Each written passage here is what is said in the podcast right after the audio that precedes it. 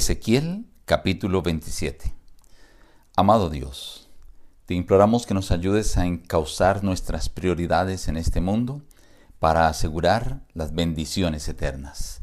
Te lo imploramos en el nombre de Jesús. Amén. Reciban el abrazo de su amigo el pastor Juan Emerson Hernández y la gratitud por acompañarnos a meditar diariamente en la palabra de Dios. Hoy, aparte del capítulo 27. Tú, hijo de hombre, entona una lamentación sobre Tiro. Dirás a Tiro, que está asentada a las orillas del mar, la que trafica con los pueblos de muchas costas. Así ha dicho Jehová el Señor. Tiro, tú has dicho, soy la de perfecta hermosura. Los que te edificaron perfeccionaron tu belleza. Del Líbano, para hacerte el mástil, de encina de Bazán hicieron tus remos, de Quitín tu cubierta de pino, de lino fino bordado de Egipto era tu vela, de Sidón y de Arbadat tus sabios. Tiro, estaban en ti tus pilotos, de Jebal y sus hábiles artífices.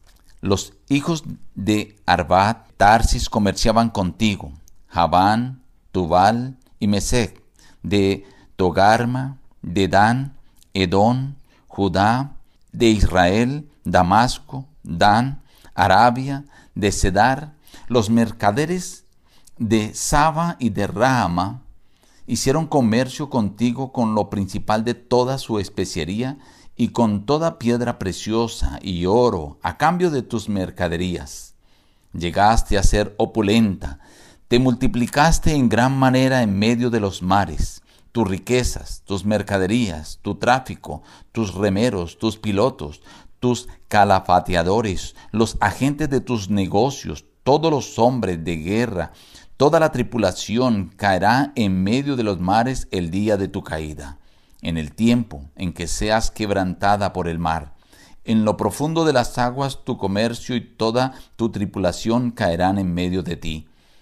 Vendrás a ser objeto de espanto y para siempre dejarás de ser. Como vimos en el capítulo de ayer, se empieza la predicción sobre Tiro. Hoy el Señor le dice a Ezequiel que haga un canto de lamentación, de endecha sobre Tiro, por lo que le llegará a Tiro. Tiro se compara aquí con una hermosa nave arreglada de forma especial que prosperó en el comercio entre los países principales del mar Mediterráneo, pero que termina finalmente naufragando en alta mar y todo lo que está con ella y todos los que están con ella también van a naufragar hasta finalmente desaparecer.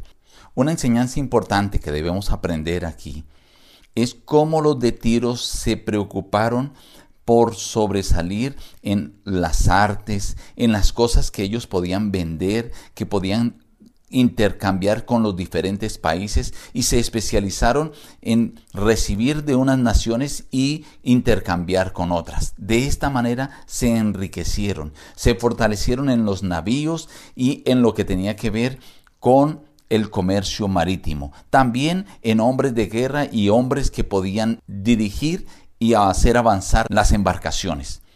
Pero no se preocuparon por lo más importante por lo espiritual. Y cuando llegó el momento de su evaluación, Tiro quedó determinada para llegar a desaparecer, a ser objeto de espanto y para siempre dejar de ser.